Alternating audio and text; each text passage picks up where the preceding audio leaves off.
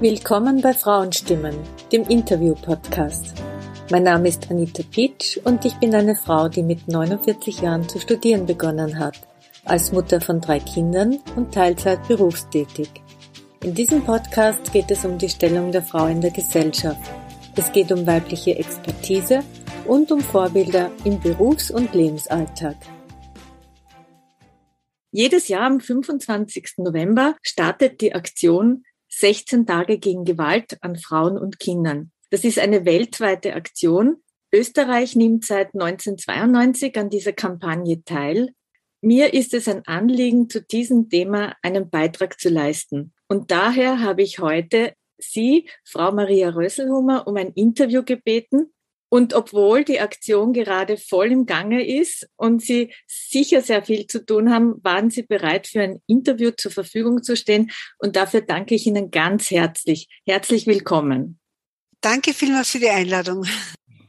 Ich möchte heute gerne Sie vorstellen, um ein Bild von Ihnen zu haben für diejenigen, die Sie noch nicht kennen. Sie haben die Fachschule für Sozialberufe in Salzburg besucht, anschließend die Sozialfachschule in Wien nach dieser Ausbildung waren Sie Familienberaterin. Parallel zu dieser beruflichen Tätigkeit haben Sie Politikwissenschaften studiert und seit 1997 sind Sie im Verein Autonome österreichische Frauenhäuser beschäftigt. Sie leiten die Frauenhelpline gegen Gewalt. Sie sind seit 1999 die Geschäftsführerin im Verein Autonome österreichische Frauenhäuser. Man kann sagen, Sie setzen sich schon mehr als 30 Jahre aktiv gegen Gewalt an Frauen ein. 2020 haben sie dafür auch den Menschenrechtspreis von der Österreichischen Liga für Menschenrechte erhalten. Ein ganz, ganz toller Lebenslauf, ganz tolles Engagement. Wie kam es, dass Sie sich für dieses aus meiner Sicht sehr emotional belastende Thema beruflich so einsetzen wollten und noch immer einsetzen? Ja, gerne. Danke für diese Vorstellung ich glaube, ich habe relativ früh erkannt in meinem Leben, äh, ich habe mal nachgedacht, ich glaube in meinem 14. Lebensjahr, äh, dass eigentlich, dass es so eine Ungerechtigkeit gibt zwischen Männern und Frauen. Äh, das habe ich schon in der Familie mitbekommen. Ich komme aus einer sehr traditionellen Familie, einer sehr religiösen Familie und ich hatte drei ältere Brüder und ich war dann das vierte Kind und ich habe gemerkt, dass, der, dass ich immer viel mehr an Arbeit und Verantwortung zu tragen haben habe als meine Geschwister, also meine Brüder. Also das hat schon angefangen mit den äh, Freiheiten, die meine Brüder hatten und ich als Mädchen musste einfach viel zu Hause sein, der Mutter Mutter helfen, unterstützen. Meine Brüder wurden eigentlich kaum zur Hausarbeit oder zu irgendwelchen Tätigkeiten äh, äh sozusagen hm, herangezogen. Und da habe ich schon so eine Ungleichheit gespürt und die habe ich dann auch relativ schnell auch immer wieder benannt. Und ich glaube, aus diesem Denken heraus ist das gekommen, beziehungsweise ich habe dann auch äh, später, und ich sage jetzt auch immer wieder, dass eigentlich bin ich äh, durch den Katholizismus zum Feminismus gekommen. Ja? Also weil auch da im Katholizismus ist man als Frau immer nur äh, äh untergeordnet. Man ist eine, in, wird so in eine Opferrolle gedrängt und das habe ich eben nicht wirklich ausgehalten und am Land ist dann noch viel extremer. Also da wird man als Frau eigentlich auch immer wieder so in die Richtung äh, gedrängt, ja, Frau braucht auch keine Ausbildung machen, weil die heiratet ja sowieso einmal und so weiter. Also man wird so schnell in, in diese traditionelle Rolle gedrängt und da wollte ich raus und bin dann auch mit 14 Jahren nach Salzburg gegangen. Gott sei Dank hat mich meine Mutter sehr unterstützt. Mein Vater hätte das nicht gemacht. Der, der hat eben solche Aussagen getätigt. Frauen brauchen keine Ausbildung Beziehung, weil sie heiraten ja sowieso und kriegen dann Kinder. Meine Mutter hat mich und auch meine anderen äh, Schwestern sehr gestärkt und unterstützt. Und äh, aber ich nicht nur äh, uns Mädchen, sondern auch die Burschen natürlich. Sie wollte immer, dass alle eine Ausbildung haben und dass alle wirklich auch eine eine gute Zukunft haben. Aber ich habe somit eigentlich die Chance bekommen, heraus aus dieser Enge zu kommen und in die Stadt und habe mich dann relativ schnell auch für Frauen Themen interessiert. Äh, das Thema Frauenpolitik hat mich begleitet und ich habe dann auch im Rahmen meiner äh, Tätigkeit äh, als Behindertenbetreuerin, ich habe dann auch noch die Ausbildung zur Behindertenpädagogin gemacht in Wien, wo ich dann schon gemerkt habe, ich, Frauen müssen einfach gestärkt werden, egal welche Frauen es sind. Und ich habe deshalb auch Politikwissenschaften studiert und Frauenforschung, weil mich das einfach immer sehr beschäftigt hat und äh, diese Gleichstellungspolitik sehr interessiert hat. Was kann man tun? Konnte dann auch bei der äh, Eva Kreisky studieren, die mich natürlich auch sehr geprägt hat, die eben auch sehr viel Gender-Themen angegangen ist und, das, und in diese Richtung, ja, bin ich dann gegangen. Das war so meine, mein, mein Hintergrund. Sehr interessant. Ich habe ähnliche äh, Wahrnehmungen in meiner Kindheit gehabt, eben diese Ungerechtigkeit. Und ich finde, ganz toll, dass Ihre Mutter Sie da äh, so unterstützt hat. Woher kam das, dass Ihre Mutter Sie da so unterstützt hat? Ja, weil meine Mutter eben das, diese Chance nicht bekommen hat. Mhm. Sie wollte eigentlich immer Krankenschwester werden und ähm, konnte das eben nicht, weil sie eben auch aus einer Familie gekommen ist, die sich das gar nicht leisten haben können. Und sie ist eben relativ früh schwanger geworden. Sie ist schon mit 18 schwanger geworden.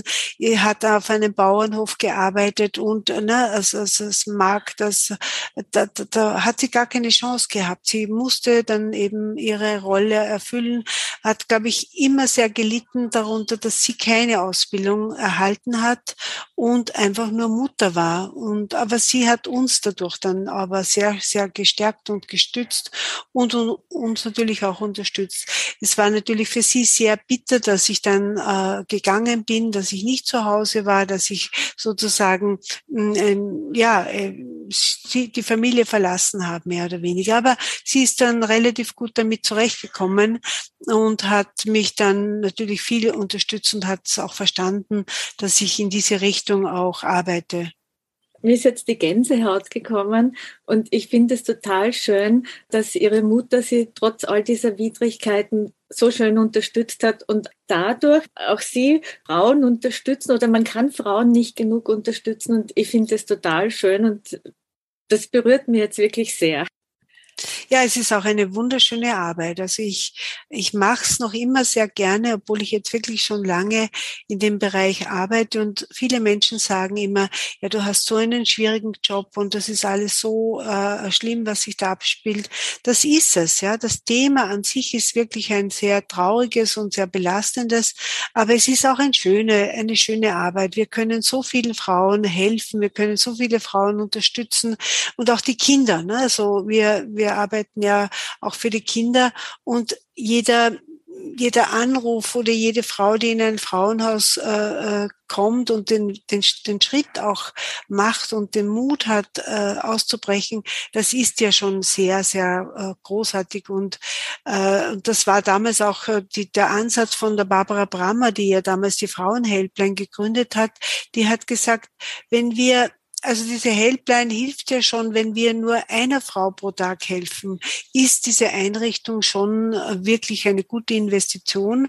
Und nach dem orientiere ich mich auch tagtäglich, weil ich mir denke, äh, bei uns rufen so viele Frauen an und so viele Frauen äh, suchen die Hilfe und das ist ja das, was uns stärkt und was uns auch immer wieder weitertreibt, damit wir die Frauen vertreten, dass wir ihre Stimme erheben, stellvertretend für sie, damit sie das Gefühl haben, sie sind nicht allein in dieser Situation. Das ist total wichtig und eine ganz, ganz tolle Arbeit. Ich habe eingangs von der Aktion 16 Tage gegen Gewalt an Frauen und Kindern gesprochen. In den sozialen Netzwerken wird momentan sehr viel darüber gepostet. Es wird auf das Thema aufmerksam gemacht. Es gibt viele Informationen und viele Aktionen. Können Sie uns vielleicht kurz erzählen, um was geht es in der Kampagne und was machen die autonomen Frauenhäuser? Also diese Kampagne 16 Tage gegen Gewalt an Frauen geht auf ein Ereignis zurück äh, ähm, in der Dominikanischen Republik. 1960 wurden dort äh, drei Schwestern ermordet von Geheimdienst. Und ähm, das war eben an diesem 25. November. Und seither ist dieser Tag der internationale Tag gegen Gewalt an Frauen. Es ist ein von den Vereinten Nationen äh, ausgerufen worden und äh, Österreich beteiligt sich da seit 1992 gemeinsam mit so vielen anderen Ländern und diese 16 Tage äh, umfassen oder umspannen eben den Tag, den 25. November bis zum 10. Dezember. Der 10. Dezember ist der internationale Tag für Menschenrechte und da versuchen wir diese Problematik, dieses gesellschaftspolitische Problem sichtbar zu machen, in der Öffentlichkeit, äh, in die Öffentlichkeit zu tragen, immer wieder aufmerksam zu machen. Natürlich, die Gewalt an Frauen passiert 365 Tage im Jahr, aber diese Zeit nutzen wir ganz besonders, um ähm, es an, das, ähm, an die Oberfläche zu bringen, aus der Tabuzone herauszubringen, es ähm, den Frauen zu zeigen, wir sind da, wir stärken sie, wir machen politische äh, Aktionen, wir versuchen mit verschiedensten Organisationen zusammenzuarbeiten, damit sich die Situation verbessert. Und zugleich gibt es ja jetzt auch diese äh, UN-Kampagne Orange the World. Ja, genau. Das ist auch eine Kampagne, die auch in dieser Zeit stattfindet, parallel. Und dieses Orange the World soll eigentlich den Frauen Hoffnung geben. Also diese Farbe Orange bedeutet, es gibt einen Weg, es gibt einen, eine Möglichkeit herauszukommen und ist eigentlich eine, auch eine, eine Verstärkung der Kampagne der 16 Tage. Da werden Häuser beleuchtet damit beleuchtet, oder Räume genau. mit dieser mhm. orangen Farbe. Und das ist auch etwas sehr Positives äh, und soll eben Frauen stärken und unterstützen. Sehr schön. Also als sichtbares Zeichen sozusagen. Ja. Jetzt kommen wir schon zu einem etwas traurigeren Thema. In Österreich ist jede fünfte Frau ab dem 15. Lebensjahr körperlicher und oder sexueller Gewalt ausgesetzt. Femizid ist die höchste Stufe an Gewalt und die Zahl an Femiziden, also Frauenmorden, in Österreich ist erschreckend. Wenn wir das Interview vorgestern gemacht hätten, dann wären es 28 Frauenmorde gewesen. Seit gestern sind es 29 Frauenmorde. Knapp alle zwei Wochen wird in Österreich eine Frau ermordet. Es hört einfach nicht auf. Dazu kommen noch 51 Mordversuche und Fälle von schwerer Gewalt gegen Frauen. Die Täter sind die Ex-Partner, Bekannte oder Familienmitglieder. Was braucht es, dass hier Veränderung bewirkt werden kann? Ja, es braucht ein Gesamtpaket äh, an Gewaltprävention und dieses Gesamtpaket muss schon da beginnen äh, bei der Gleichstellungspolitik. Ja? Also sozusagen erst wenn es eine echte Gleichstellung zwischen Männern und Frauen äh, gibt, kann auch das, äh, die, das Ausmaß der Gewalt an Frauen reduziert werden. Das steht zum Beispiel auch in der Istanbul-Konvention. Äh, diese Istanbul-Konvention ist ein völkerrechtlich verbindendes Instrument, das Österreich ratifiziert hat, wie viele andere Länder auch, wo eben drinnen steht, ähm, wie wichtig es ist, diese äh, Kombination zwischen Gleichstellungspolitik und Gewaltprävention. Und da braucht es eben sehr, sehr viele Maßnahmen, um Gewalt einzudämmen. Österreich ist leider noch sehr, sehr weit entfernt von einer echten Gleichstellungspolitik. Wir haben momentan das Gefühl, wir gehen wieder sehr, sehr weit zurück. Frauen werden wieder zurückgedrängt an äh, in den Haushalt, Kinderarbeit eigentlich auch zum Teil. Es ist sehr rückwärtsgewandt, die politischen Maßnahmen, die jetzt stattfinden. Und die Frauen tragen wieder die Hauptlast. Sie tragen auch diese Krise momentan und äh, haben mit sehr, sehr vielen finanziellen Problemen zu kämpfen und, und, und. Also sie werden eigentlich auch wieder in diese Gewalt, in diese Gewalt hm, hineingedrängt, in Gewaltbeziehungen, in diese Spirale der Gewalt, weil je abhängiger man ist als Frau, umso äh, schwerer kann man heraus aus diesen, äh, aus diesen, aus dieser Dynamik, würde ich jetzt mal sagen.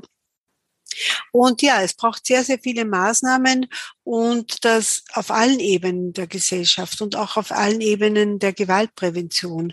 Also es muss sehr, sehr viel Bewusstseinsarbeit geschaffen werden, damit es endlich zu einem Umdenken äh, kommt in der Gesellschaft und vor allem, wir brauchen wirklich so einen grundlegenden Klimawandel gegen Männergewalt, gegen dieses Patriarchat, gegen diese toxischen Männlichkeiten, die immer wieder produziert werden. Und äh, da haben wir auch kaum eine Vorbilder von der Politik oder von Politikern.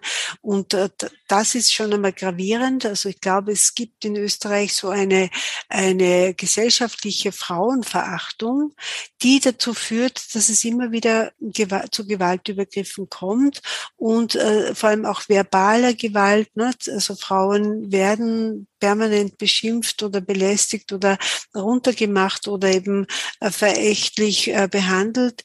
Und der Weg von der äh, verbalen Gewalt zur körperlichen Gewalt ist oft ein sehr kurzer und das spüren viele Frauen und das spielt sich auch dann auch in der Beziehung, in der eigenen Familie ab. Das ist das eine. Das zweite ist, wir haben zwar in Österreich ein flächendeckendes Netz an Opferschutzeinrichtungen, an Frauenhäusern, Frauenberatungsstellen.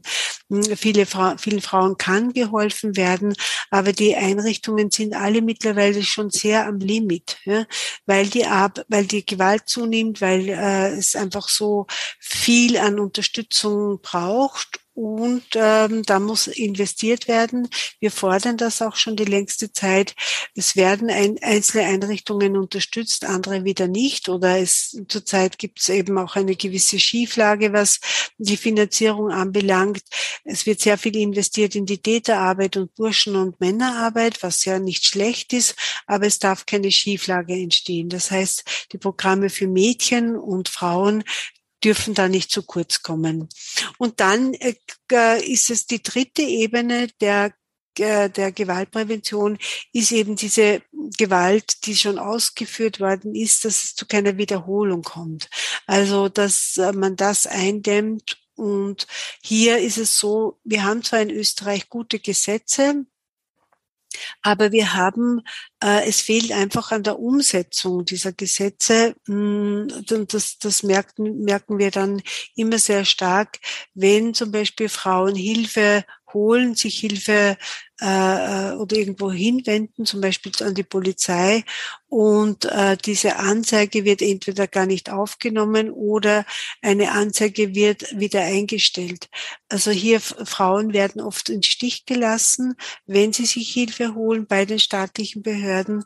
Also wir haben zum Beispiel in Österreich ähm, acht von zehn An Anzeigen werden eingestellt. Also wenn Frauen schon einmal den Mut haben, eine Anzeige zu erstatten und die wird wird dann von der Staatsanwaltschaft eingestellt, weil es heißt, ja, es gibt zu wenig Beweise hm, oder es gibt widersprüchliche Aussagen zwischen Opfer und Täter.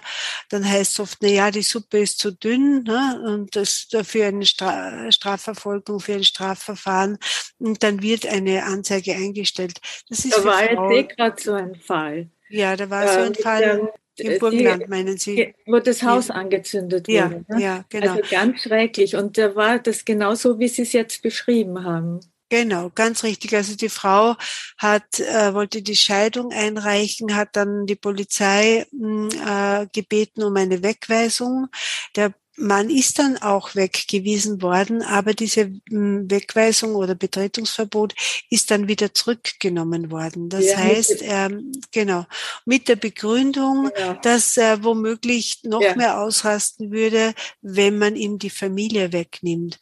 Also das ist schon sehr fatal, so eine Aussage.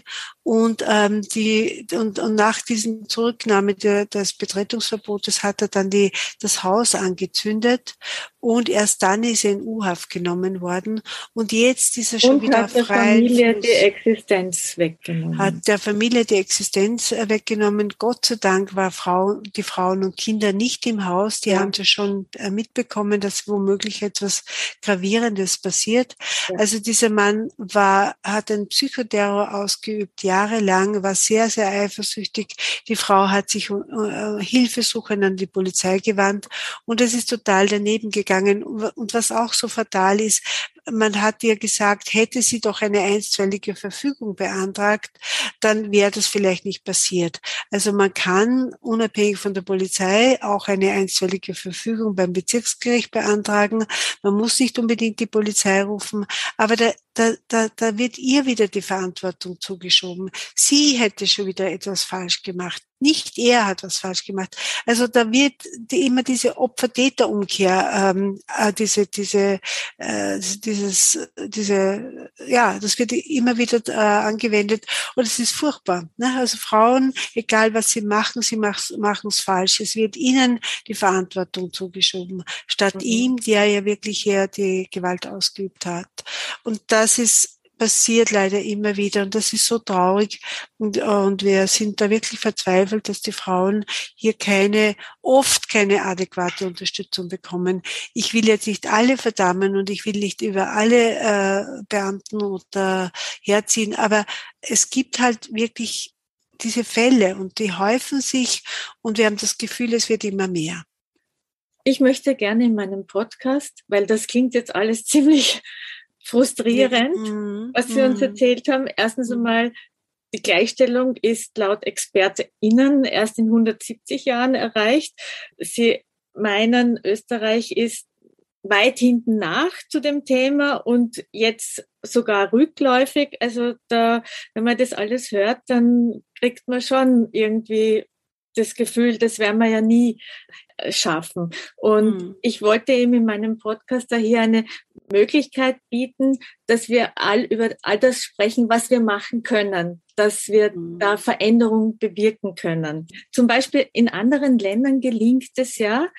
Äh, ich habe da in einer Podcast-Folge äh, mit der Frauensprecherin der sozialistischen Jugend gesprochen, mit Romana Greiner. Das ist die Folge 26 und sie hat da recherchiert und hat viele EU-Länder herausgefunden, die die Zahl an Frauenmorden drastisch reduzieren konnten, wie Spanien zum Beispiel von 71 Morden im Jahr 2003 auf 48 Morde im Jahr 2019 zurückgegangen.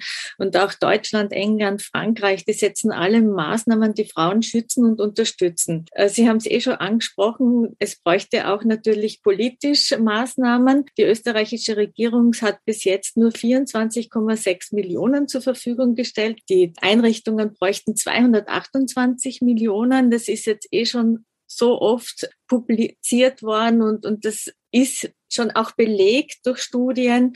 Wie geht es Ihnen damit, wenn Sie das hören? Ja, also das ist natürlich bitter, dass wir dass der Staat nicht mehr tut oder nicht mehr investiert in die Sicherheit von Frauen und Kindern. Es ist tatsächlich so, Sie haben gerade Spanien genannt. Äh, Spanien war äh, wirklich für mich und ist auch immer noch so ein Vorzeigeland, weil die haben damals 2006 auch dieses Gewaltschutzgesetz ähm, eingeführt, aber noch viel strenger als wie zum Beispiel in Österreich. Das heißt, dieses Gesetz ist gender spezifisch. Das heißt, ähm, äh, dort werden ausschließlich Männer weggewiesen. Bei uns in Österreich können auch Frauen weggewiesen werden. Äh, also der Fokus ist nur auf Männer, damit eben sich etwas ändert in der Gesellschaft. Und der Staat hat sehr viel investiert, äh, um eben hier eine Veränderung herbeizuführen. Das Besondere dabei ist auch, sie haben eigene Gerichte installiert für häusliche Gewalt. Also über 400 äh, Gerichte, wo nur das Thema häusliche Gewalt behandelt wird wo die Richter und Richterinnen geschult sind, sensibilisiert worden sind für dieses Thema, damit eben die Verantwortung beim Täter liegt und nicht bei der, bei der Betroffenen. Und das war radikal, ja. Also so einen Schritt zu setzen ist äh, super. Das würden wir uns auch für Österreich wünschen. Wir würden uns wünschen, dass Richter und Richterinnen verstehen, was sich in einer Gewaltbeziehung abspielt, ja, warum Täter immer wieder so manipulierend sind, warum sie es den Frauen so schwer machen, herauszukommen und eben ähm, ein, sich ein Wissen aneignen und auch äh, wirklich äh, äh, merken, was sich da abspielt. Ne? Warum sich zum Beispiel eine Frau im, äh, im Strafverfahren einer Aussage entschlägt. Sie entschlägt sich ja nicht der Aussage, weil sie das aus Jux und Dollerei, äh, sondern sie macht das, weil etwas hochkommt, weil etwas triggert, weil sie Angst hat und sie hat es gibt ja dieses Recht der Entschlagung. Das ist ja, heißt aber nicht, dass nichts passiert ist, sondern sie hat einfach riesengroße Angst. Und das sollten äh, Richter und Richterinnen wissen mm, und, und dann nicht den Täter dann freisprechen, sondern eben auch auf diese Problematik eingehen. Also, und das haben die in Spanien, ja. Mhm, ja. Also statt richten, verstehen. Richten, verstehen, ganz richtig. Das ist ein gutes Schlagwort, genau. Also verstehen und ähm, ja, wir haben zwar in Österreich auch die Prozessbegleitung. Also das ist die kostenlose juristisch, juristische und psychosoziale Prozessbegleitung im Strafverfahren. Und nachher kann man auch noch im Zivilrechtsverfahren das beanspruchen, die, die psychosoziale Prozessbegleitung.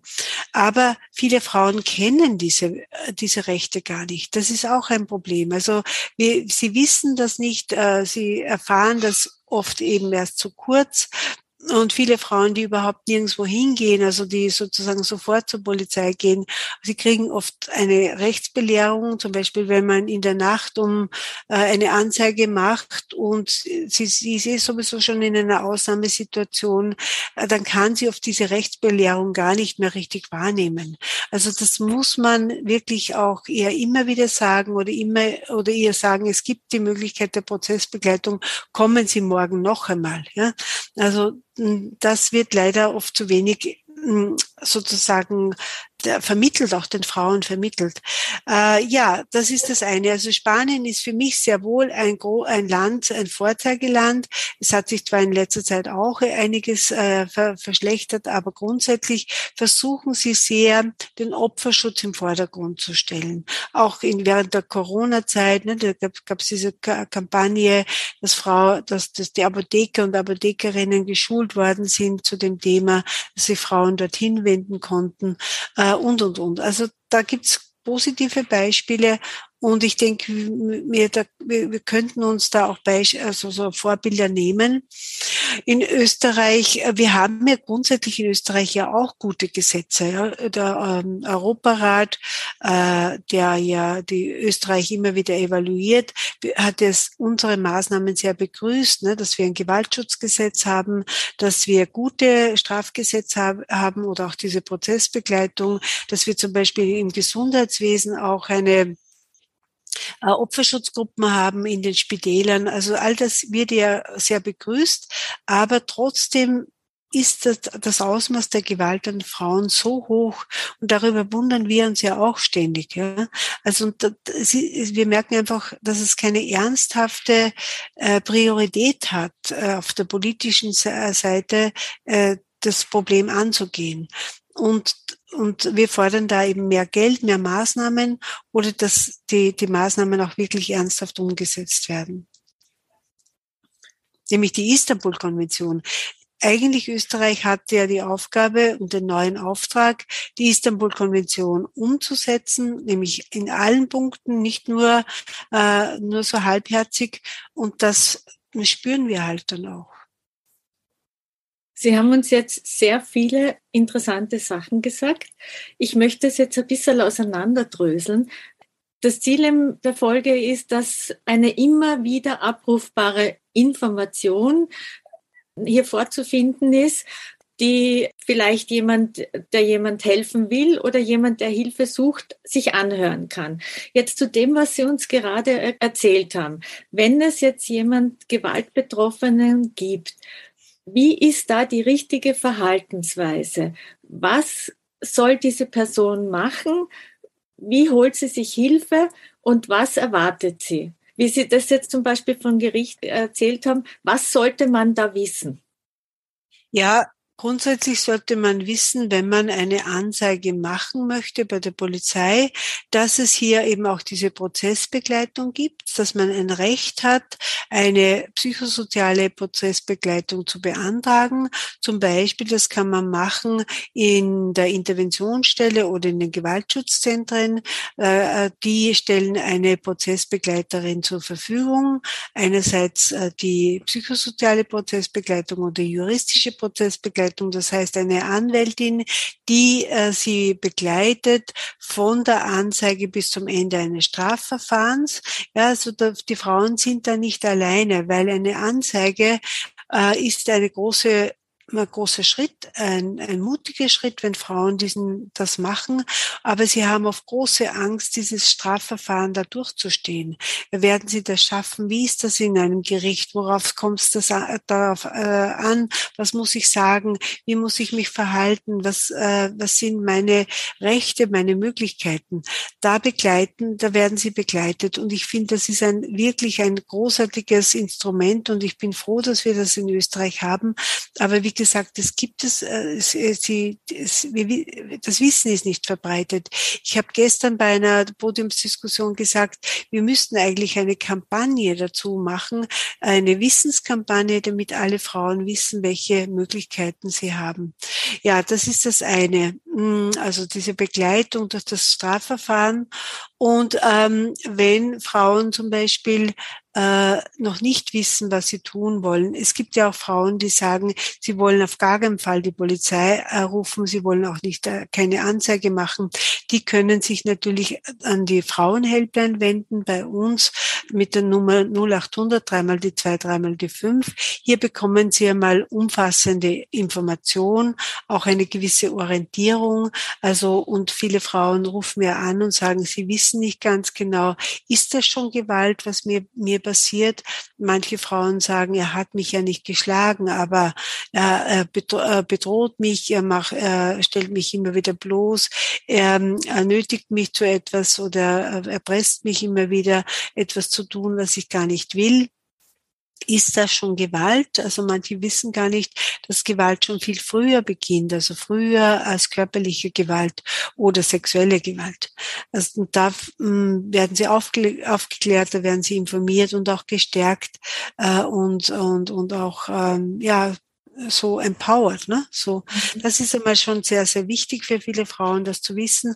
Und wenn eine Frau sagt, sie möchte jetzt äh, liebe in, in ein Frauenhaus gehen und eher selber flüchten, als die Polizei zu rufen, dass er weggewiesen wird. Hm, das ist natürlich auch ganz legitim und ist auch äh, gut so. Wir ermutigen natürlich die Frauen immer eher die Polizei zu rufen, damit nicht sie flüchten muss mit ihren Kindern, sondern dass derjenige, der Gewalt ausübt, gehen muss und Konsequenzen spüren.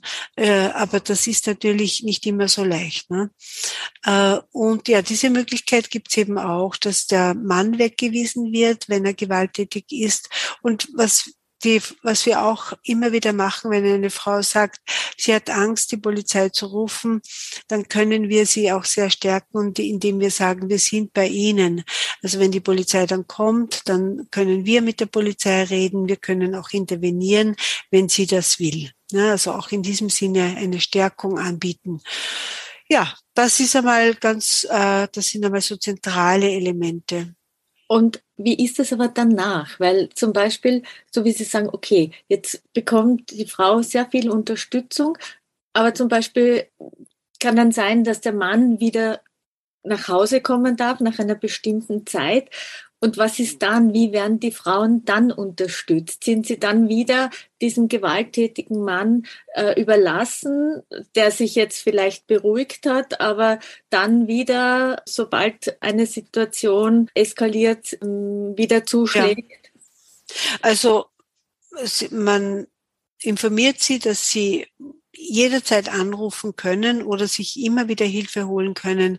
Also wenn eine Frau nach 14 Tagen sozusagen der Wegweisung nicht mehr zu, beziehungsweise wenn er nach 14 Tagen zurückkommen kann, weil die Frau keine Verlängerung beim Bezirksgericht beantragt äh, für eine einstweilige Verfügung, dann kann er wieder zurückkommen.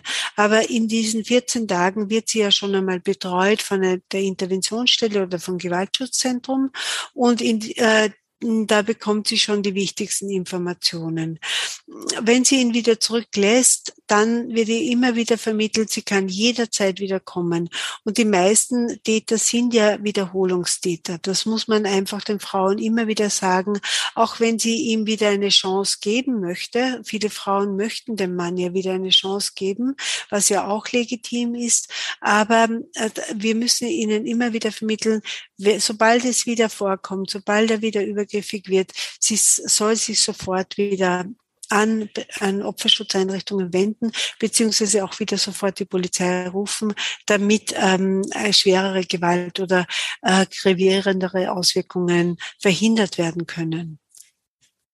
Ich habe über dieses Interview mit einer Freundin geplaudert und sie hat mir erzählt, sie hat einmal einer Frau ist schon lange, länger her, also so zehn Jahre ungefähr, wo sie äh, mitbekommen hat, dass die von Gewalt betroffen ist. Die wollte sie unterstützen, wollte helfen, aber sie hat gesagt, sie hat, ist damals ganz schwer an Informationen gekommen, wie sie helfen kann. Sie hätte jetzt die Möglichkeit, die Helpline anzurufen und dort Informationen zu bekommen oder ja, also wir, heute? Genau. Also wir unterstützen auch Personen aus dem Umfeld der Betroffenen. Also bei uns können auch äh, Verwandte, Freunde, Freundinnen anrufen, auch Arbeitskollegen und Kolleginnen oder eben Nachbarn und Nachbarinnen. Also wir fühlen uns auch für diese Personen äh, zuständig, weil so, wenn sie sich Sorgen machen, wenn sie einen Rat brauchen, wenn sie Unterstützung brauchen, weil sie irgendwie nicht weiterkommen, dann ist es äh, wichtig, dass sie anrufen. Und es ist gut, in letzter Zeit rufen auch sehr viele Nachbarn, Nachbarinnen an, Arbeitskollegen, Arbeitskolleginnen, auch Männer können bei uns anrufen, auch die Söhne, wenn sie sich Sorgen machen um die Mutter oder um die Schwester oder eben Verwandte. Das ist sehr, sehr wichtig, dass sie sich melden, weil damit, das ist ja auch Präventionsarbeit, das ist ja auch Gewaltpräventionsarbeit und das ist sehr, sehr wichtig. Also das, äh, wir unterstützen hier sehr, sehr gerne. Sehr gut. Mhm, ja. Was sie mir noch gesagt hat, ist, sie hat das Gefühl gehabt, dass die Frau auch gar nicht in der Lage gewesen wäre, aus eigener Kraft Hilfe zu holen. Wie geht man damit um? Ist es sozusagen dann der richtige Weg, sich dafür einzusetzen, Unbedingt. Also es ist ja, auch wenn die Frau in dem Moment noch nicht weg kann äh, und noch nicht, sich noch nicht in der Lage fühlt, äh, sich aus dieser äh, Beziehung zu trennen. Also der Weg aus einer Gewaltbeziehung ist ein sehr mühsamer, ein sehr schwieriger, immer wieder mit Rückschlägen verbunden, äh, weil die, die Macht der Männer so stark ist. Ja, die Männer wissen ganz genau, wie sie die Frauen immer wieder zurückholen können, wie sie sie wieder manipulieren und beeinflussen können. Und das macht es ja so schwer herauszukommen.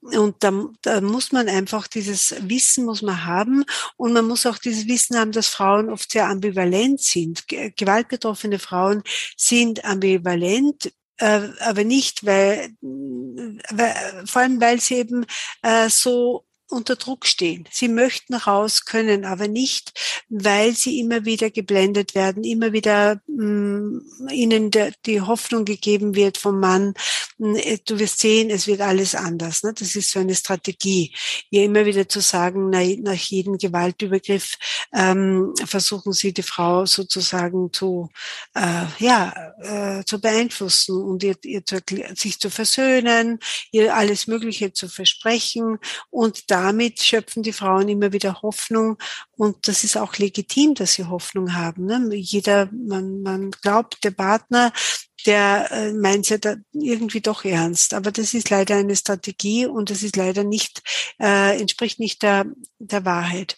Und wir wenn man diesen Frauen helfen will, ist es immer wieder wichtig, ihr zu signalisieren, es ist extrem schwierig rauszukommen. Wir, wir verstehen das oder ich verstehe das, äh, wenn sie jetzt noch nicht geht. Aber wir sind immer da oder ich bin da für, für sie. Oder ich, ähm, man drückt dir die Nummer von der Frauenhelpline in die Hand und sagt, äh, da kannst du immer wieder anrufen. Ja, da können sie anrufen. Da ist, das sind die Expertinnen, die helfen. Also nur nicht aufgeben, dranbleiben, der Frau wirklich das Gefühl zu geben, sie ist nicht schuld an dieser, äh, dafür, dass sie es jetzt noch nicht schafft, äh, sondern dass es eben dauern kann. Aber wenn sie reden will, wenn sie Hilfe braucht, die Nachbarschaft ist da oder die Freundin ist da. Sehr gut. Ähm, sie haben jetzt ein Stichwort gesagt, Prävention. Mhm. Und da gibt es ja ein tolles Projekt, und zwar, das nennt sich Stopp Stadtteile ohne Partnergewalt. Um was geht es in diesem Projekt? Ja, genau. Das Nachbarschaftsprojekt Stopp Stadtteile ohne Partnergewalt ist ein Gewaltpräventionsprojekt. Es ist ein sozialraumorientiertes Projekt äh, und wir arbeiten nach der Methode der Community Organizing. Das heißt, ähm, wir ähm, bilden Organizer aus zum Thema häusliche Gewalt, Partnergewalt, die dann in die Community, in die unmittelbar, unmittelbare Umgebung gehen und das Thema mit, der, mit den Nachbarn, Nachbarinnen bespricht und sie schult, sensibilisiert, damit sie ein tiefgehendes Wissen über das Thema häusliche Gewalt haben. Also das ist, das, das ist ein neuer Ansatz in der Gewaltpräventionsarbeit. Das heißt, wir verknüpfen die Arbeit der Frauenhäuser und der Gewaltschutzzentren und Frauenberatungsstellen mit der Zivilgesellschaft. Also diese Verknüpfung ist was Neues und wir äh, glauben, dass wir damit sehr viel, sehr viel erreichen können, weil jeder damit etwas tun kann. Jeder und jede kann einen Beitrag leisten. Je mehr sie darüber wissen, je mehr sie über die Hintergründe wissen, warum kommt immer wieder zu Gewalt, warum bleiben die Frauen so lange, was sind die Mythen, die immer wieder entstehen und was sind die Auswirkungen der Gewalt und, und, und. Also wir können den Nachbarn und Nachbarinnen und allen Interessierten sehr, sehr viel Wissen vermitteln. Das heißt, wir ermächtigen sie auch und befähigen sie, etwas zu tun. Und das Slogan von äh, dem Projekt äh, heißt, äh, was sagen, was tun. Das heißt, ähm, sie lernen Methoden der Zivilcourage, wie sie eben Partnergewalt und häusliche Gewalt äh, verhindern können oder vielleicht präventiv schon äh, verhindern können. Nicht erst dann, wenn es schon eskaliert, sondern sie lernen eben unterschiedliche Methoden. Und das ist sehr, sehr spannend. Äh, es gibt so Elemente in diesem Projekt, äh, die sehr, sehr wichtig sind. Und zum Beispiel das eine, wir gehen von Tür zu Tür. Wir befragen die Leute, Leute, wie es ihnen in der Nachbarschaft geht und was sie über häusliche Gewalt und Partnergewalt denken, was ihre Meinung dazu ist. Und damit können wir schon einmal sehr, sehr viel vermitteln in diesen Gesprächen und wir machen das Thema öffentlich. Also wir reden darüber und das ist für viele Menschen was Neues, ne? dass man an der Tür steht und das Thema, so ein, ein Tabuthema an, an der Tür bespricht. Aber hier können wir sehr viel, es ist ein Türöffner, wir können darüber reden, weil es geht ja sehr stark um diese Enttabuisierung dieser Problematik. Und dann über diese Schiene laden wir die Leute dann ein zu Gesprächsrunden. Also wir haben so Frauendische und Männertische etabliert, wo die, Frau, wo die Nachbarn dann kommen können und wo wir dieses Thema intensiv besprechen und immer wieder mh, hm, wiederholen auch und diese vielen Fragen, die immer wieder entstehen in diesem Zusammenhang. Und ähm, ja, und da lernen sie Zivilcourage. Zivilcourage ist ja etwas, was wir nicht gelernt haben oder zumindest wenig Routine damit auch haben. Und ähm, sie lernen damit den Mut, Zivilcourage auszuüben. Und das kann oft schon ganz wenig sein. Man muss da keine Heldendaten vollbringen, ja, sondern da geht es wirklich äh, darum, dass man mal sagt, okay, ähm, äh, wenn man merkt, zum Beispiel eine Frau ist ähm, immer in Begleitung des Mannes unterwegs. Sie kann gar nicht mit niemand anderen irgendwie äh, sprechen und er ist äh, sehr dominant zum Beispiel, dass man vielleicht einmal diese Frau, ähm, äh, dass man einen Aushang in dieses Haus hängt, wo die wichtigsten Telefonnummern drauf sind, damit die Frau von sich aus irgendwo Hilfe holen kann. Oder wenn ein Kind immer alleine spielt, keine Freunde hat, dass man einmal fragt, ähm, wie geht's dir? Ist alles gut? Ist alles in Ordnung bei dir zu Hause? Brauchst du Hilfe. Äh, oder dass man, äh, wenn man sich traut und wenn man den Mut hat, äh, bei der Nachbartür anzuläuten, wenn es wieder laut wird, wenn immer herumgebrüllt wird, dass man an die Tür läutet und mit einem ganz banalen Satz fragt, haben Sie Milch oder Zucker? Ja, das ist so, damit kann man eine Gewaltsituation einmal unterbrechen.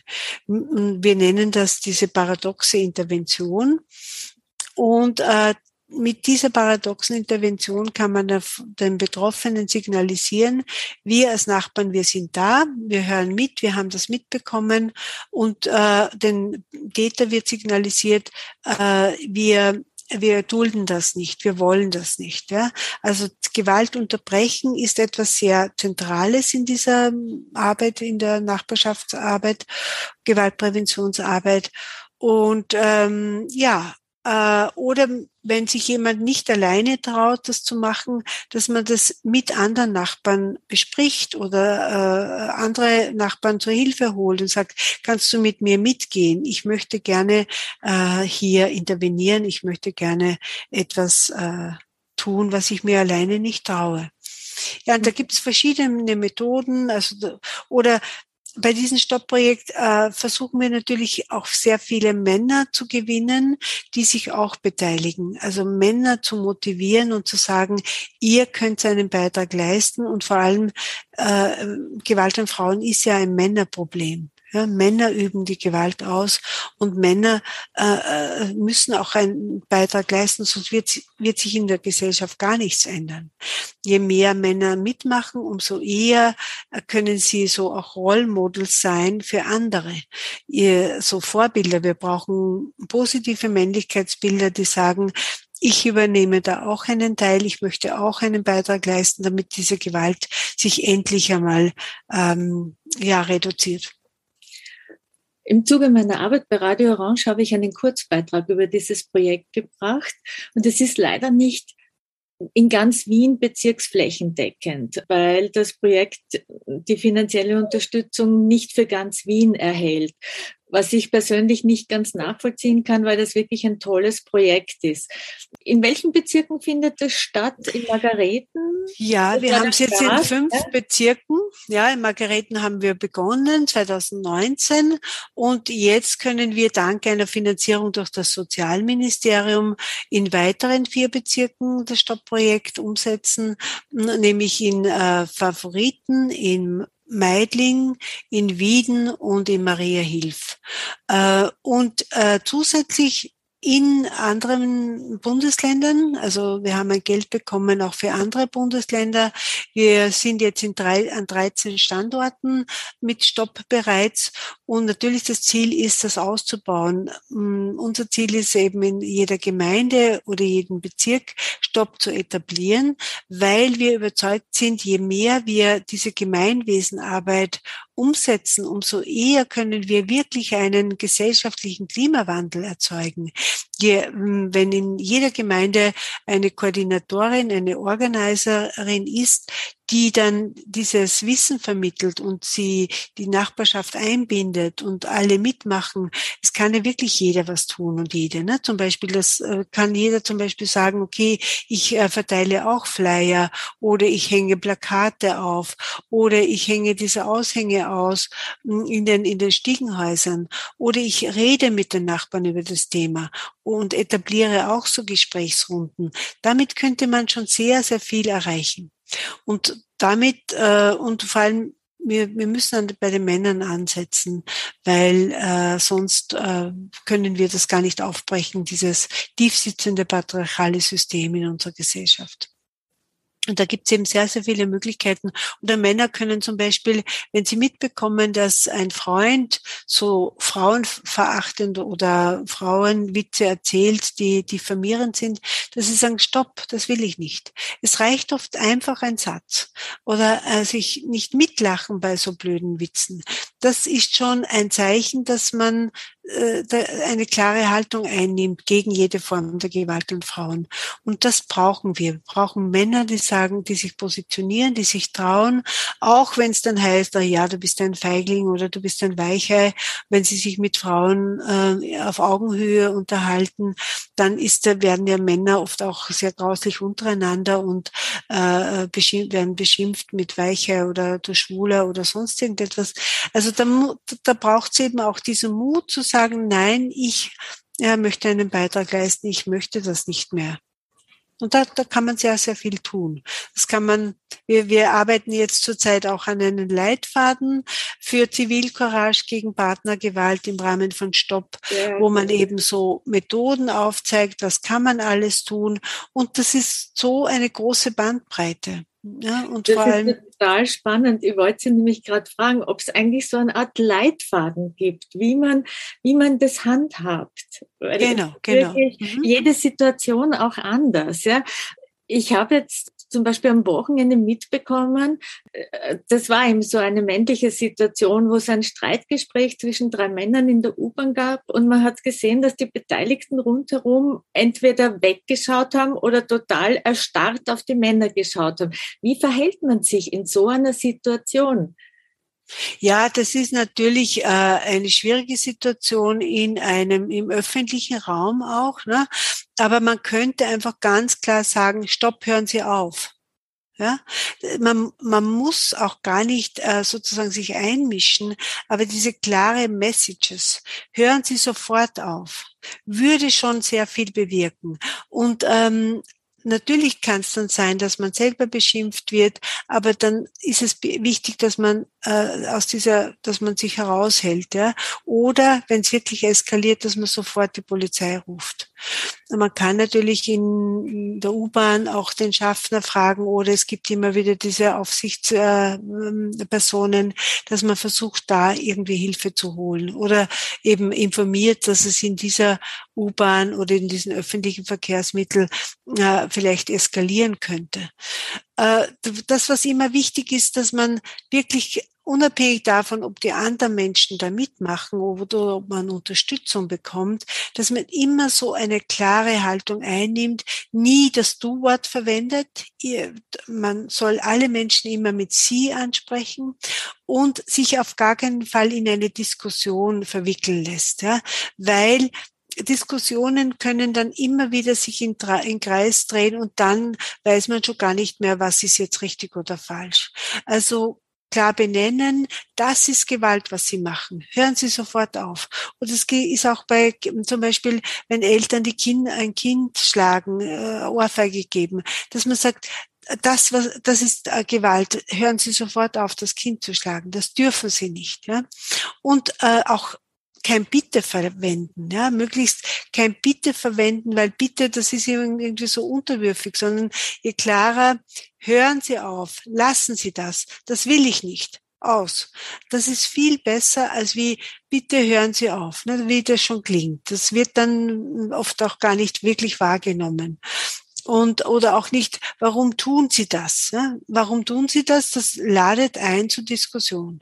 Und das braucht man in diesem Moment nicht, weil man möchte ja Gewalt unterbrechen.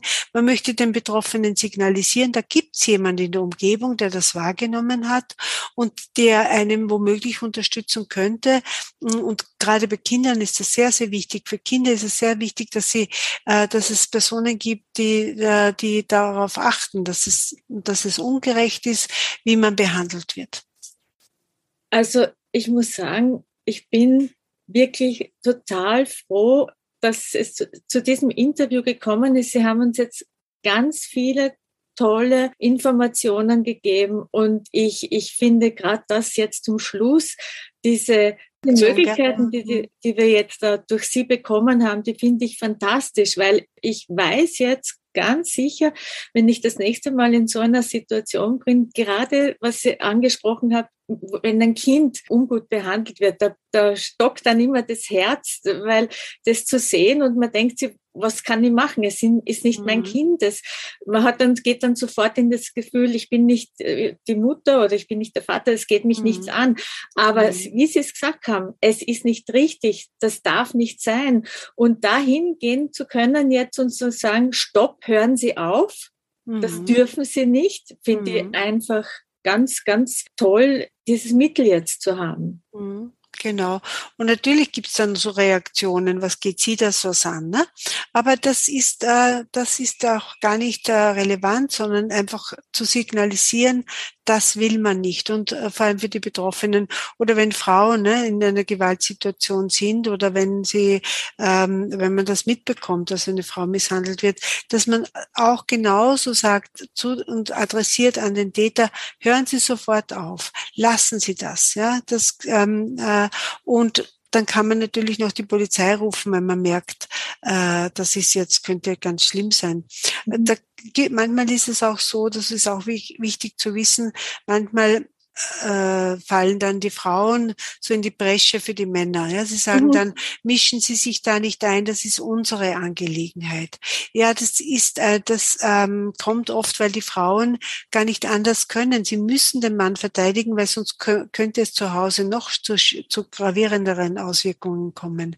Aber dann kann man sagen, okay, also dann äh, ist es besser, man ruft die Polizei, weil diese Frau ist womöglich wirklich in einer ganz schlimmen Situation und die Gewaltbeziehung, wenn Gewalt in der Öffentlichkeit ausgetragen wird, dann möchte ich nicht wissen, was zu Hause alles passiert. Ne? Mhm. Also da, also die Frauen reagieren ja nicht, weil sie Gewalt wollen, sondern sie reagieren so, weil sie glauben, es könnte noch schlimmer werden. Sie sich nicht auf ihre, auf die Seite des Täters erstellen. Das ist auch ein bisschen so dieses Stockholm-Syndrom. Ne, beim Stockholm-Syndrom, das ist auch so ein, äh, ein, ein Syndrom, wo man, wo die Frauen die Täter schützen und unterstützen, also sich äh, mit ihnen identifizieren, weil sonst würden sie nicht überleben. Ne, das mhm. kennen wir auch von dieser Seite her. Also sich zu trauen, sich äh, Zivilcourage zu zeigen und dann, wie Sie eben sagen, die Reaktionen nicht übel nehmen, sondern verstehen, aber trotzdem glaube ich, was gut, etwas gesagt zu haben, weil das bei denen ja auch irgendwo einen Denkprozess anstößt. Natürlich. Mhm.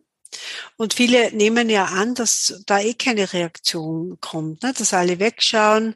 Und ähm, aber genau das ist es ja. Man muss was sagen. Und äh, das ist auch natürlich ist wichtig, dass man immer auf den Selbstschutz achtet, sich nicht irgendwie äh, äh, total einmischt oder dazwischen geht, weil das kann natürlich gefährlich sein. Also immer zuerst schauen, bin ich alleine oder sind eh Leute um mich herum äh, und wann ist der richtige Moment es auch zu sagen. Aber wichtig ist, dass man es sagt. Vielen herzlichen Dank. Ich, gerne. Am Ende jetzt möchte ich gerne diese Folge mit einer positiven Message ausklingen lassen.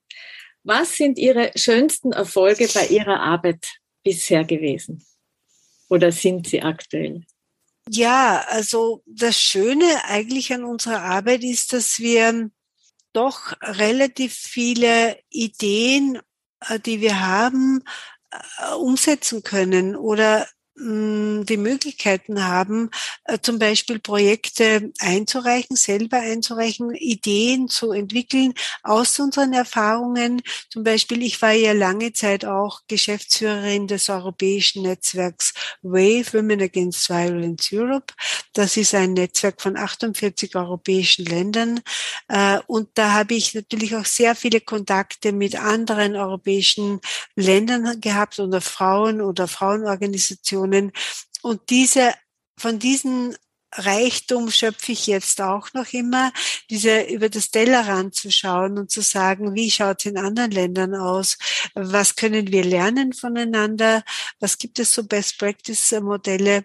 Und das war schon sehr, sehr spannend. Also ich bin da viel unterwegs gewesen, auch in Ländern, die ich vorher gar nicht gekannt habe, wie zum Beispiel in Georgien, in Aserbaidschan, äh, in, in, in, in Russland. Ne? Also das sind Länder, die ich sonst ja gar nicht äh, äh, kennengelernt hätte.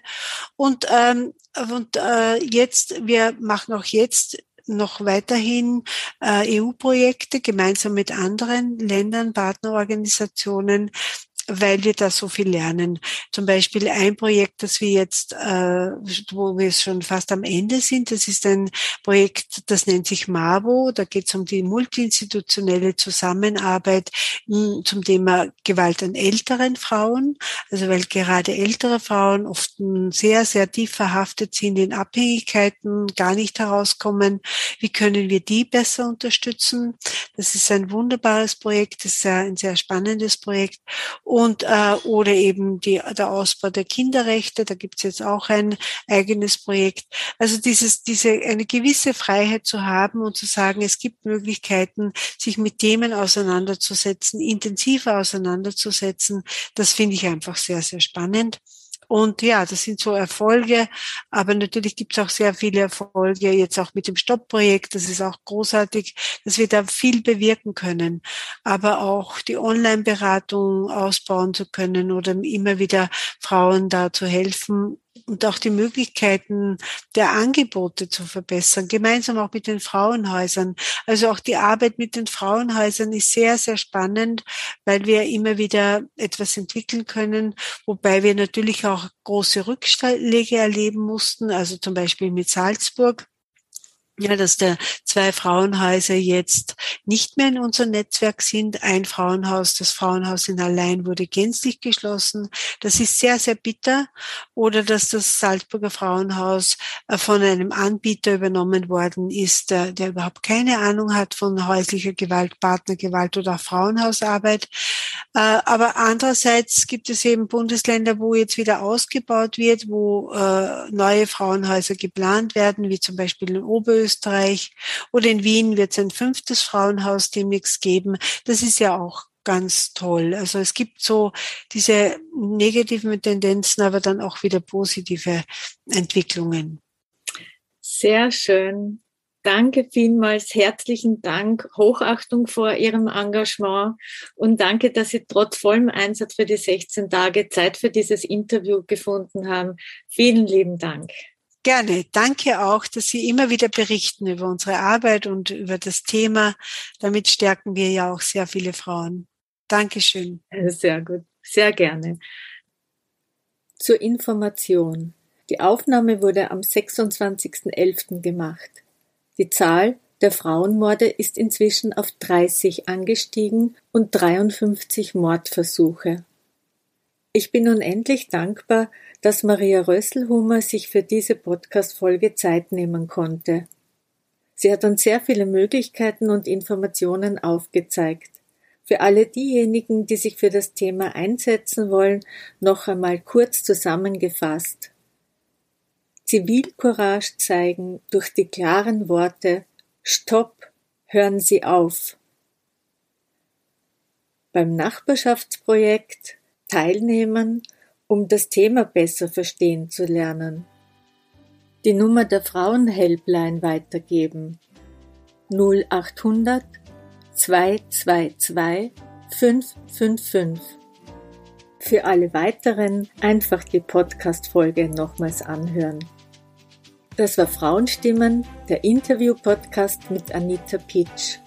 Alle Infos findet ihr in der Beschreibung zur Folge.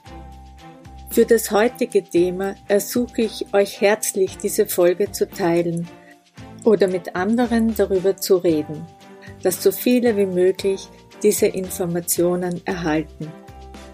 Vielen Dank fürs Zuhören. Bis zum nächsten Mal.